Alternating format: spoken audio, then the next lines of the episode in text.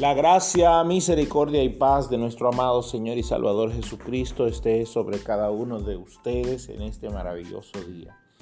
Esta es la cápsula número 13 de la serie de Malaquías que hemos venido trabajando y yo soy el pastor Alvin Carrasco. Déjeme recordarle que las cápsulas yo siempre le envío de lunes a viernes, así que los sábados y los domingos en la mayoría de los casos no, no envío cápsulas, solo las envío cuando un día de semana he faltado por enviarla.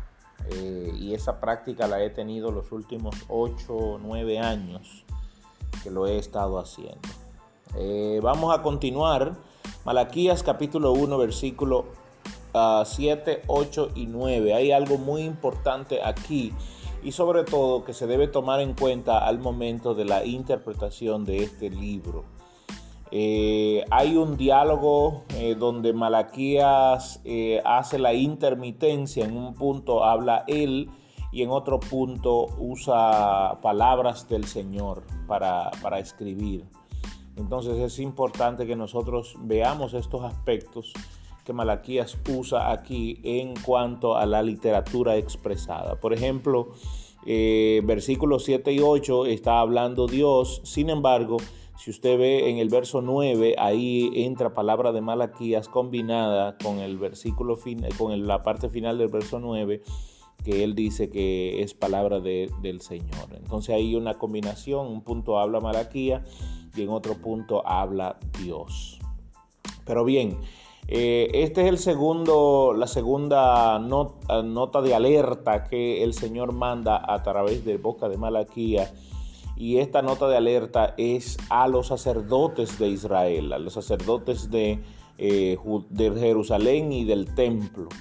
La primera nota fue al pueblo sobre el amor que ellos decían tenerle a Dios y esta segunda nota es a los sacerdotes que se supone que, estaban encargados de cuidar el templo de Dios y de velar por los sacrificios del Señor. Y aquí el Señor le dice, ustedes me han deshonrado, ustedes no me tienen temor, no me tienen respeto, porque ustedes eh, ven a la mesa del Señor, y aquí la mesa del Señor se refiere al altar, a los sacrificios, eh, la ven como algo despreciable. Ustedes ofrecen en mi altar, dice el verso 8, el animal ciego para el sacrificio y el Señor pregunta, ¿y eso no es malo? De hecho, la Biblia lo ve en ah, Levíticos capítulo 22 como algo abominable a los ojos del Señor. Asimismo, cuando ofrecen el cojo el enfermo, también la Biblia lo ve como algo abominable. Eh, y entonces el Señor aquí le hace una pregunta a ellos, ofrézcanselo al príncipe, y, lo usa con sarcasmo aquí, ofrézcanselo al príncipe. En vez de traérmelo a mí, llévenselo a su príncipe a ver qué va, a opinar él.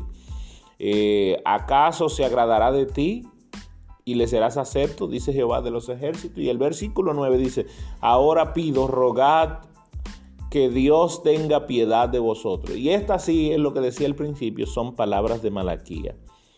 Esto de vuestra mano vino, y aquí esto de vuestra mano vino eh, está entre paréntesis señalando de que es una nota agregada. Le seréis agradable, dice Jehová de los ejércitos. Entonces es importante entender que el pueblo que había venido de de la esclavitud de Babilonia, unos aproximadamente 100, 150 años antes, había olvidado, había, al parecer, había limitado su, eh, su entendimiento sobre cómo debía presentarse el sacrificio a Dios. Y aquí por eso es que Dios usa a Malaquía y por medio de Malaquía le está recordando lo que probablemente ya ellos sabían, sin embargo lo tenían por alto. Se fueron habituando, se fueron habituando a hacer las cosas medalaganariamente, no sin Dios en el corazón y eh, llevaban ante los ojos del Señor cualquier cosa que ellos consideraban como sacrificio, pero la verdad no era sacrificio. Parece que habían olvidado lo que el Señor pedía en cuanto a sacrificio se refiere. Habían varios tipos de sacrificio y es importante, mire, y eso es lo que hace el libro de Malaquías aquí, nos hace volver al libro de Levítico y entender lo que eran los sacrificios.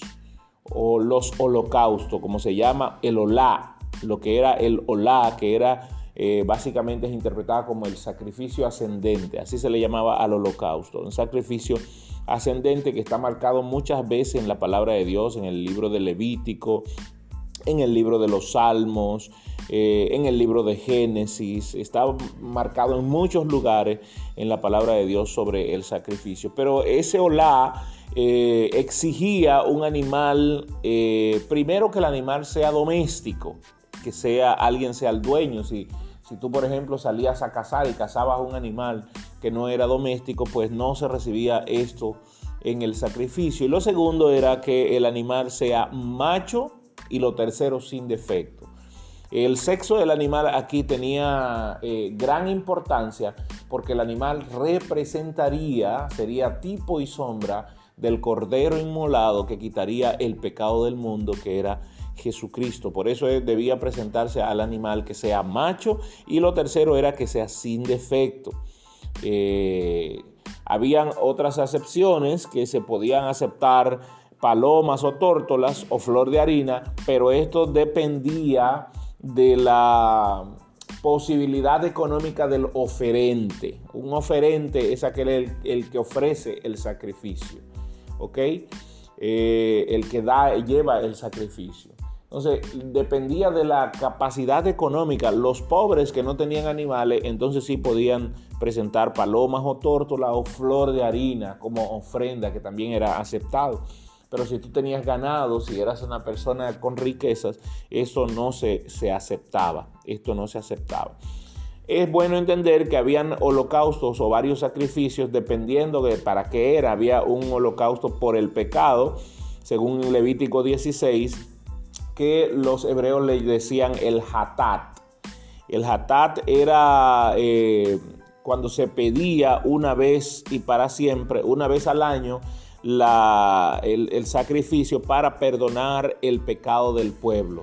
Esta se conocía también como la fiesta del Yom Kippur, eh, que era eh, la fiesta de pedir perdón por el pecado del pueblo. Y eh, también estaba el, sacrificio o el holocausto del Asham, que era básicamente el pecado por la culpa, y esto aparece en Levítico capítulo 5 y Levítico capítulo 7, donde el sacerdote eh, eh, presentaba en, el lado norte del altar un sacrificio, mataba el sacrificio, tomaba la sangre y la rociaba en el altar, pero a la vez la persona que presentaba el sacrificio por la culpa tenía que resarcir el daño que le había hecho a otro eh, agregando una quinta parte. Eso es lo que dice el libro de Levítico. Entonces, eh, había otro tipo de ofrendas, eh, pero es importante entender eso. ¿Qué pasaba en el tiempo de Malaquías? Que ninguna de estas ofrendas era llevada de manera correcta, era usada de manera correcta, sino que ellos presentaban cualquier cosa